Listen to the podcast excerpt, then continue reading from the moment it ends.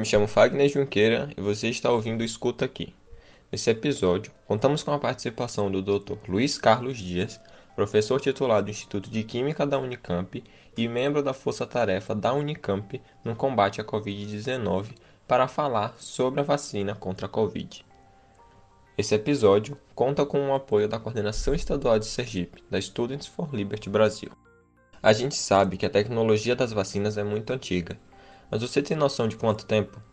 A primeira vacina que se tem registro foi produzida no século XVIII pelo médico britânico Edward Jenner.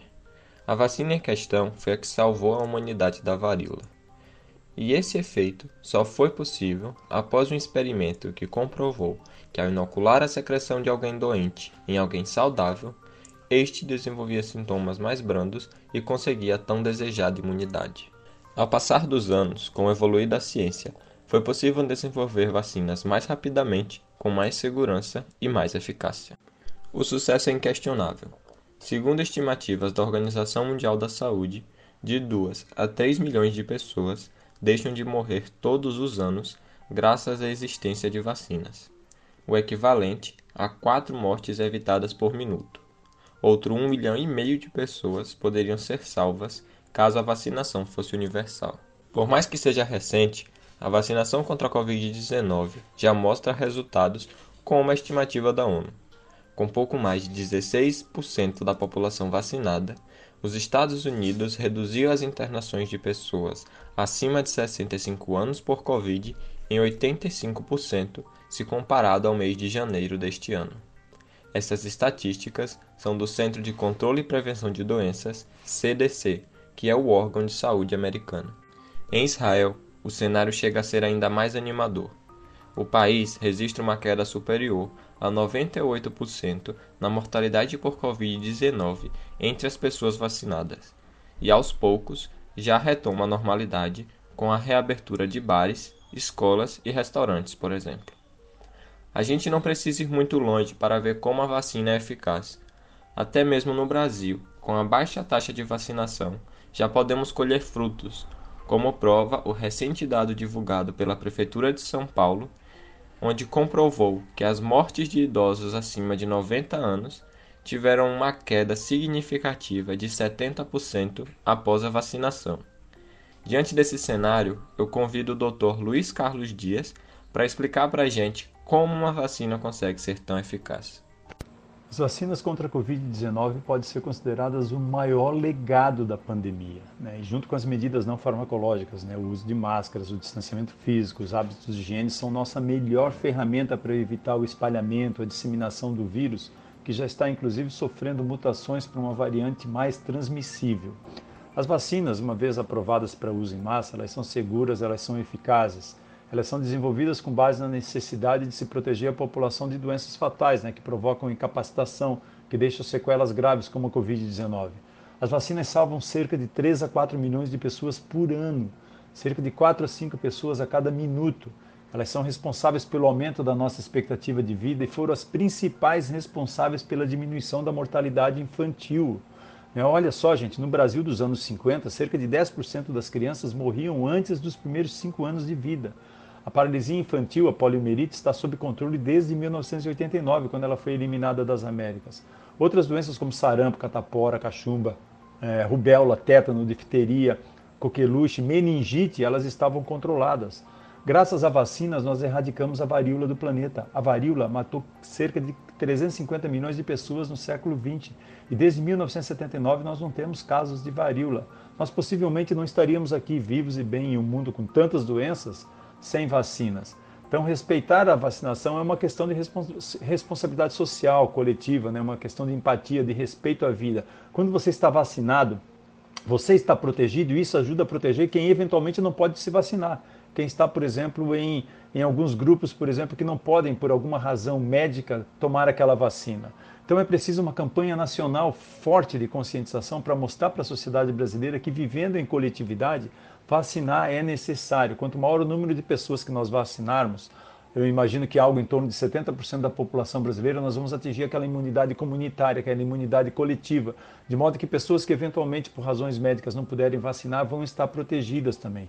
O Brasil sempre foi um modelo de vacinação em massa e nós não podemos perder isso em hipótese alguma. Né? Nós nunca precisamos obrigar ninguém a se vacinar no Brasil. A população brasileira sempre aderiu às campanhas de vacinação em massa e o Brasil é um modelo para o mundo. É claro que o cenário ideal seria pensar em campanhas de conscientização da população e deixar clara a ideia de que se vacinar gratuitamente é um direito de cada cidadão. A população precisa ser esclarecida sobre a importância, sobre a segurança das vacinas para proteger né, a população da Covid-19, desde que essas vacinas, claro, sejam aprovadas pela Anvisa. As vacinas elas são um direito, elas salvam vidas, elas ajudaram a erradicar essas doenças letais e são a nossa melhor estratégia de saúde pública, junto com água potável, né, com saneamento básico, com esgoto tratado, com alimentos, com antibióticos. Tudo isso aumentou a nossa expectativa de vida. Né? Com relação a Israel, Israel conduziu uma campanha rápida e já vacinou aí cerca de 50% da sua população, com ótimos resultados na prevenção de infecções, de hospitalizações, de doenças graves e óbitos. Mas esses resultados não podem ser atribuídos exclusivamente ao impacto da vacinação, porque lá em Israel eles adotaram algumas medidas corretas de lockdown, principalmente nas localidades em que a pandemia estava mais fora de controle. Né? Eles adotaram medidas de conscientização da população para a continuidade das, da adoção das medidas não farmacológicas, como o uso de máscaras, os hábitos de higiene e o distanciamento físico. Isso é ciência. A ciência dando uma resposta absolutamente fantástica.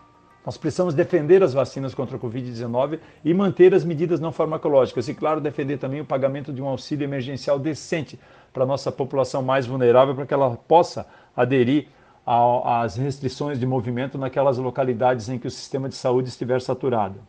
É verdade que todas as vacinas precisam de anos para serem produzidas? Como conseguiram fazer a vacina da Covid tão rápido? Faltaram testes? Com relação ao desenvolvimento rápido das vacinas para a Covid-19, nós precisamos levar em consideração que é uma pandemia, uma ameaça mundial. Ela afeta países de alta renda, de média e de baixa renda. Nós tivemos muito financiamento para essas pesquisas com relação às vacinas, muitos pesquisadores envolvidos, muitas empresas desenvolvedoras de vacinas dedicando seu tempo para se chegar a uma vacina eficaz. A ciência avançou muito nos últimos anos. Né? Hoje nós desenvolvemos vacinas, principalmente para doenças é, respiratórias virais mais rapidamente. Então nós temos muito conhecimento acumulado. Um compartilhamento também foi fantástico em termos de resultados de pesquisa entre os cientistas nesse ano. Um dos fatores que certamente contribuiu muito foi o sequenciamento do genoma do vírus SARS-CoV-2. O código genético do vírus foi é, determinado muito rapidamente. Isso foi essencial no processo de desenvolvimento de, dessas plataformas vacinais, porque a maior parte delas, com exceção daquelas que são de vírus inativados, ela usa o material genético da proteína espícula, aquela proteína externa do vírus. Então isso foi um, um, um momento crucial. É, todas as vacinas elas são desenvolvidas então com, com base no material genético dessa proteína spike do vírus, que é a proteína, né, a proteína espícula que ele usa, que o vírus usa para entrar nos nossos organismos, interagindo, por exemplo, com outras proteínas também nos nossos órgãos, né, no pulmão, no intestino, no, no coração, no, no fígado, nos rins. É uma doença respiratória viral, então ela usa plataformas que já foram desenvolvidas para outras doenças respiratórias, como o SARS em 2002, o MERS em 2012, o Ebola em 2016 e outras doenças como Zika, chikungunya, câncer de próstata. Então não foram estudos né, com plataformas vacinais que começaram no passado, não, elas já começaram há 10, 15 anos atrás. A Coronavac, por exemplo, é baseada numa tecnologia que existe desde os anos 50, ela parte do vírus inativado, né? Que impede que ele consiga se replicar no organismo, mas ativa o sistema imunológico para aprender a combater a doença antes que seja uma ameaça. É o mesmo princípio das vacinas para hepatite e influenza. Então essa é normal. Né? Nós esperávamos que ela realmente fosse desenvolvida mais rápido, a única dúvida é se ela realmente seria eficaz. As vacinas de vetor viral, como de Oxford, da Johnson Johnson e do Instituto Gamaleya da Rússia, elas são inovadoras. Elas usam adenovírus, né, que são vírus que causam, por exemplo, resfriado em chimpanzé, como no caso da vacina de Oxford, ou que causam resfriados em seres humanos, como no caso das vacinas da Johnson Johnson e do Instituto Gamaleya. É, então, elas é, colocam um pedaço do material genético do vírus, né, elas são geneticamente modificadas para conter um fragmento, um pedacinho da proteína espícula do vírus SARS-CoV-2 né, aquele, aquele que ele usa para invadir as células humanas, então ensinando o sistema imunológico a reconhecer aquela proteína específica do vírus. Já a Pfizer e a Moderna, elas usam a tecnologia fantástica de mRNA, que é o RNA mensageiro como plataforma. Mas tanto Oxford, Johnson Johnson, Gamaleya, como Pfizer, como Moderna, já possuíam essas plataformas tecnológicas quando surgiu a Covid-19. Elas simplesmente adaptaram para o material genético do vírus SARS-CoV-2 para desenvolver essas vacinas. Né, essas vacinas baseadas nessas plataformas de vetores virais com adenovírus e com RNA mensageiro, elas certamente vão ser as nossas vacinas do futuro.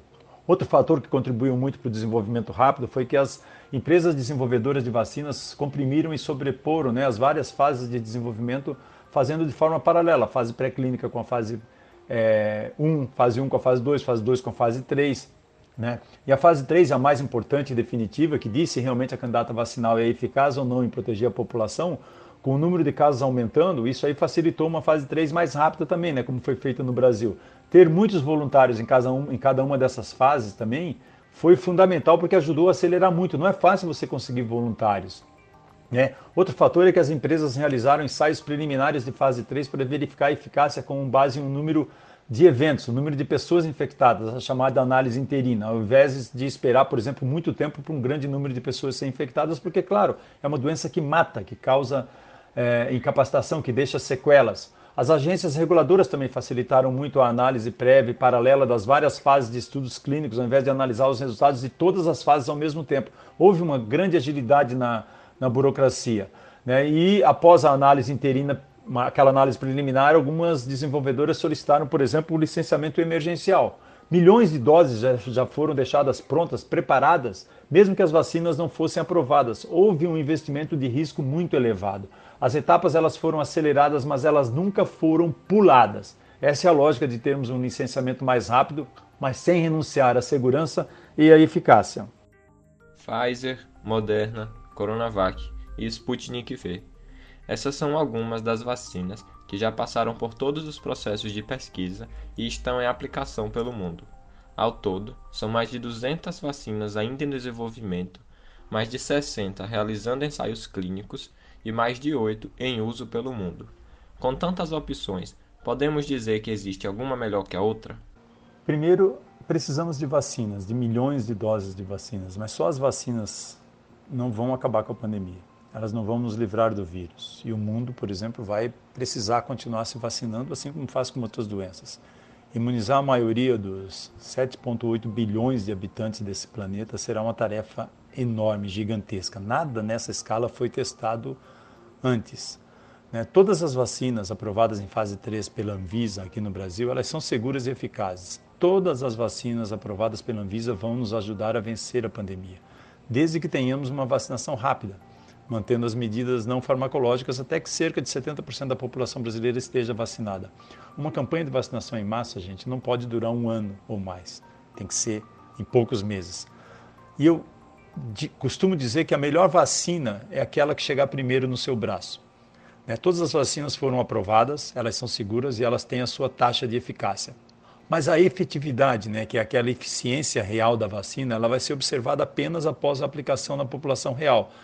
Isso considerando fatores genéticos, sociais, né, fatores que retratam a diversidade da nossa sociedade, as, as diversas características da nossa população, as minorias raciais, étnicas, né, crianças, adolescentes, idosos, pessoas com doenças crônicas, com deficiência de imunidade, com comorbidades. Esse universo não foi possível incluir na fase 3. Então é importante salientar que a eficácia de uma vacina não é igual em todas as populações e que essas diferenças né, entre etnias na população e entre comorbidades, ela pode levar a respostas imunes diferentes. Então, só um tempo maior no pós-vacinação vai nos dizer é, como cada uma das vacinas se comporta para proteger uma população mais heterogênea que é investigada nas fases 3 das diferentes plataformas vacinais. Mas certamente nós vamos aprender muito com todas essas primeiras vacinas aprovadas e nós teremos vacinas mais robustas no futuro. A população brasileira pode confiar que as vacinas aprovadas pela Anvisa, elas realmente protegem, elas são suficientemente seguras para uso em larga escala em campanhas de vacinação em massa. Elas foram aprovadas em fase 3 baseadas em decisões técnicas, em decisões independentes por parte da nossa agência de vigilância é, sanitária. Elas não foram aprovadas com base na origem da vacina ou em decisões e pressões políticas. Nós precisamos confiar nos critérios científicos, nós precisamos confiar na ciência. E certamente para que a gente possa retomar né, as nossas atividades, que a gente possa reativar a economia, a voltar às nossas vidas em segurança, abrir escolas, as universidades, os bares, as academias, os shopping centers, os supermercados, poder participar de festas, poder aglomerar sem culpa e sem medo, nós vamos precisar de vacinas e de uma vacinação em massa. Nós temos agora uh, o surgimento de algumas variantes, né? O vírus ele sofre mutação rapidamente porque as pessoas estão aglomera aglomerando sem cuidados, então o vírus começa a sofrer mutações e ele está sofrendo mutações, por exemplo, para variantes que são mais transmissíveis. Né? Felizmente, o vírus não está sofrendo mutações ainda para variantes mais letais, mais patogênicas, mas só o fato dele se tornar mais transmissível, ele já infecta o maior número de pessoas, o maior número de pessoas vai procurar atendimento hospitalar, o maior número de pessoas virá óbito, infelizmente. Então, nós temos sim que ficar atentos, né? realizar vigilância epidemiológica para detectar rapidamente essas mutantes que possam ser causa de preocupação, que possam gerar essas VOX, né? essas variantes. É, de atenção e caso isso aconteça, né, os desenvolvedores de vacinas eles poderão, por exemplo, realizar as, as modificações genéticas né, nas plataformas vacinais de modo a que nós tenhamos, né, em alguns meses, é, novas vacinas mais eficazes contra essas novas variantes. É preciso a, a população entender que ciência, educação, saúde e segurança tem que ser plano de Estado, não podem ser plano de governo. E que no momento como esse de pandemia, a, a confiança né, na ciência aumenta e nós percebemos que não há um mundo seguro sem ciência. Fake news é eleita palavra do ano e vai ganhar menção em dicionário britânico. Essa manchete foi publicada no G1 em 2 de novembro de 2017. Já se passaram três anos e hoje podemos notar que a desinformação veio para ficar. Durante todo esse tempo, as fake news já trouxeram inumeráveis problemas para a sociedade. E com a pandemia do novo coronavírus não é diferente. É o que prova a pesquisa realizada pela Comunidade de Mobilização Online, AVAS. Ela selecionou nove afirmações sobre o novo coronavírus e as apresentou aos entrevistados, sendo que duas estavam corretas e sete continham conteúdos falsos. O levantamento mostrou um dado preocupante: sete em cada dez brasileiros acreditam em pelo menos um conteúdo falso sobre a pandemia.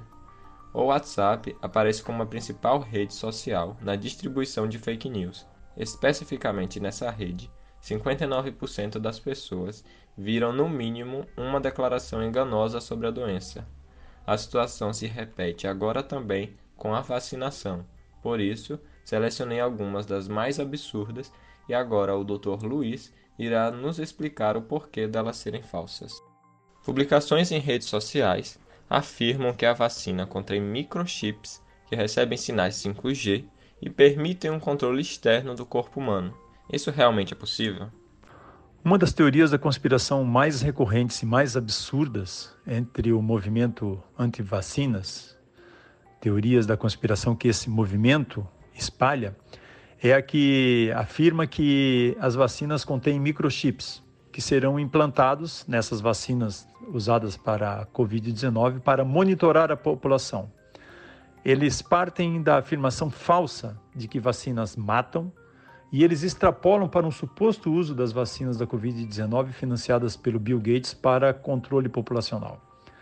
Segundo o movimento anti-vacinas, as vacinas para a Covid-19 seriam usadas para reduzir a população mundial, para combater a ideologia de gênero né, dizendo que as vacinas contêm microchips ou chips na forma líquida, no plasma, entre aspas, das vacinas, que seriam implantados em nossos organismos ao sermos vacinados e que, usando estratégias de inteligência artificial, codificariam as nossas informações genéticas e enviariam os dados para uma estação espacial que está orbitando aí fora da Terra e que controlaria os nossos movimentos e enviaria inclusive doenças através de alguma tecnologia 5G para reduzir a população mundial. É um absurdo enorme, gente.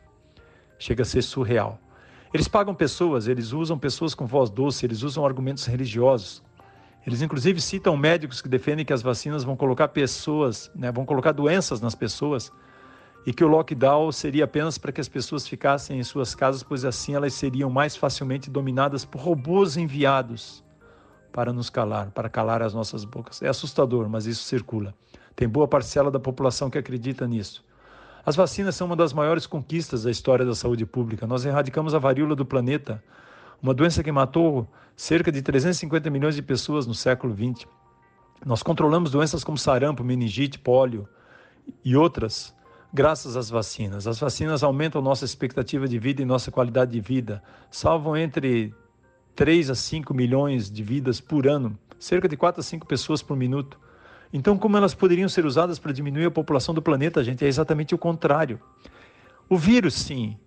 O vírus é que está matando e já diminuiu a população do planeta em muito mais do que 2,5 milhões de pessoas. Só aqui no Brasil foram mais de 315 mil vidas tiradas. Sim, a nossa população já diminuiu em mais de 315 mil pessoas. Não graças às vacinas, graças ao vírus. Então, não, não existe a menor possibilidade de instalação de microchips eh, nas vacinas, de implantação de microchips para controlar a população mundial através das vacinas. Em vídeo, um pastor cearense afirma que a vacina modificará o DNA do vacinado e levará ao desenvolvimento de câncer. Outro apontamento do pastor foi que ele ouviu dizer de um cientista francês que a vacina está contaminada com o vírus HIV. Essa afirmação tem algum sentido?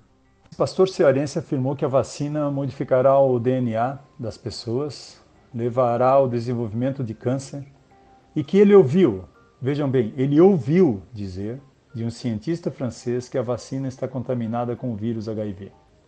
São mentiras absurdas, e particularmente essa mentira sobre o vírus HIV surgiu porque algumas vacinas, como é o caso das vacinas de Oxford e a Sputnik V e a vacina da Johnson Johnson, elas utilizam um adenovírus, que é um vírus que causa resfriado ou em chimpanzés ou em seres humanos, e que elas já foram utilizadas, as plataformas não essas vacinas, em pesquisas para desenvolvimento de uma vacina contra HIV. Mas óbvio que não há qualquer traço, não há qualquer sinal do vírus causador da AIDS nas vacinas que utilizam adenovírus. Elas simplesmente foram plataformas que já foram utilizadas anteriormente e desenvolvidas há mais de 10 anos para é, combater o vírus HIV. São sempre usadas seringas e agulhas descartáveis que são abertas na hora e na frente da pessoa que vai ser vacinada. O pastor, inclusive, foi intimado a depor pelo Ministério Público do Ceará, que pediu que o líder religioso fosse responsabilizado civil e criminalmente por divulgar em redes sociais mentiras, notícias inverídicas sobre as vacinas. E não, vacinas não entram no núcleo onde está o nosso código genético, onde está o código humano. Nem o vírus faz isso vacinas não modificam o nosso DNA.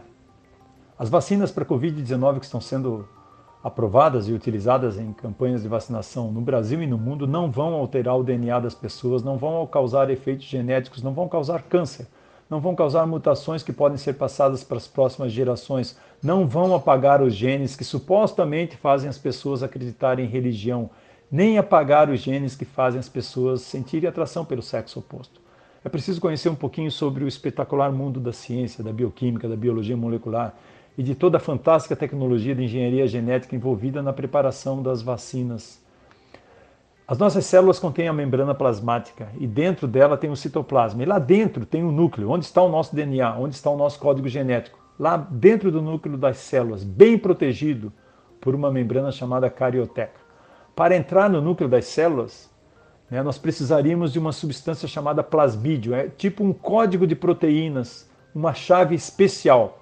Nenhuma dessas vacinas contém esses códigos, essas chaves especiais para entrar no núcleo das nossas células, consequentemente elas não alteram o nosso DNA. As vacinas de vírus inativado, como a Coronavac, elas nem passam perto do núcleo. As vacinas de RNA mensageiro, elas já trazem a informação pronta para ser traduzida em proteínas lá dentro da célula mesmo, no citoplasma. Então elas não precisam passar pelo núcleo, não tem contato com o DNA da pessoa vacinada. O DNA está lá dentro, protegido. Né? Apenas as vacinas que seriam de DNA precisariam ter acesso ao núcleo, mas não é simples entrar no núcleo das células.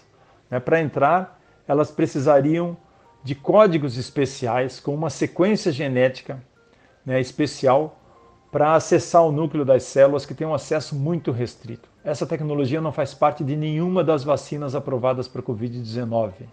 Né? Inclusive, uma condição primordial para que vacinas de DNA fiquem prontas um dia e sejam liberadas para uso humano é garantir que o plasmídio não vai se incorporar no genoma das nossas células. Né? Esses plasmídios, essas vacinas, elas vêm sendo testadas há décadas. E todas as futuras vacinas de DNA devem realizar testes rigorosos sobre a localização e possível incorporação de plasmídios ao DNA, seja no ponto da injeção ou em células de outros órgãos.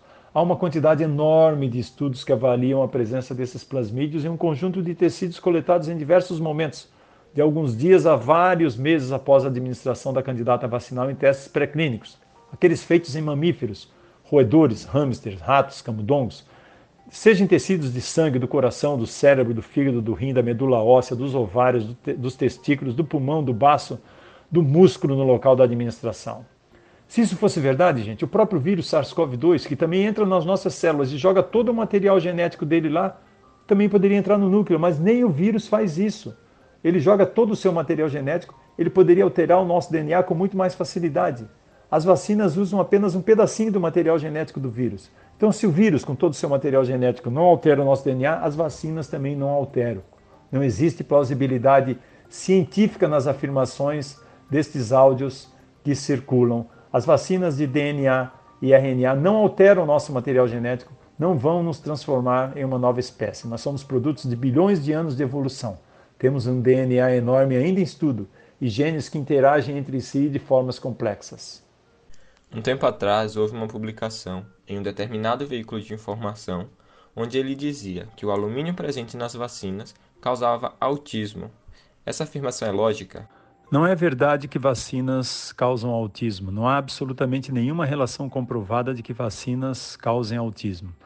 A mentira de que vacinas causam autismo foi criada em 1998 pelo ex-médico britânico Andrew Wakefield, quando ele publicou um artigo antiético, nada científico, na revista médica The Lancet, relacionando a vacina da tríplice viral, aquela usada para combater sarampo, cachumba e rubéola, com casos de autismo em crianças. Posteriormente, foi comprovado que não havia absolutamente nenhuma evidência de que vacinas causem autismo, e esse artigo foi retratado, ele foi despublicado. O trabalho do médico Andrew Wakefield foi considerado antiético, falso, e ele teve a sua licença de médico cassada pelo governo. Mas infelizmente a repercussão desse trabalho causou enorme estrago na saúde pública no Reino Unido, levando a um aumento no número de casos de sarampo e cachumba desde a sua publicação. Desde então, milhares de crianças foram vacinadas com diferentes vacinas e foram acompanhadas por vários anos, e nenhuma evidência de que vacinas causam autismo foi encontrada. Qual o papel do alumínio em uma vacina? Olha, os adjuvantes são estimuladores da resposta imune contra o antígeno, que é aquela, aquele componente, né, o, o insumo, o ingrediente farmacêutico ativo que nós usamos nas vacinas. Os adjuvantes eles influenciam o início, eles influenciam na intensidade e até na duração da resposta imune. Eles são normalmente utilizados para permitir o uso de doses menores de vacinas né? Então, eles são muito utilizados nos protocolos de imunização, é, permitindo o uso de, de, doses menores ou talvez né, de menores quantidades de antígeno e ainda para melhorar a resposta do sistema imune, principalmente em pessoas que apresentam é, uma resposta é, de proteção, de produção de anticorpos, por exemplo, menor em virtude da faixa etária, né, em virtude da idade, em virtude de, de doenças, em virtude de comorbidades ou até pelo uso intenso de vários medicamentos. Os adjuvantes também podem aumentar a estabilidade das vacinas, tornando as vacinas, por exemplo, menos suscetíveis à degradação, né, que pode ocorrer durante o armazenamento. Então, normalmente são usados compostos como o hidróxido de alumínio, o fosfato de alumínio, e eles são capazes de amplificar a ativação do sistema imunológico à vacina, aumentando o potencial protetor da vacina. Esses sais de alumínio, né, o fosfato de alumínio e o hidróxido de alumínio, eles são usados como adjuvantes há cerca de 70 anos já. Eles são seguros e eles são facilmente excretados do nosso organismo pelos rins. Né? Eles são utilizados para aumentar a concentração de anticorpos na vacinação. O desenvolvimento de vacinas, gente, é um procedimento pautado em práticas éticas, socialmente aceitas. Vacinas salvam milhões de vidas por ano. Elas servem para prevenir doenças, elas não causam doenças. Quem está matando milhões de pessoas no planeta é o vírus, é o SARS-CoV-2.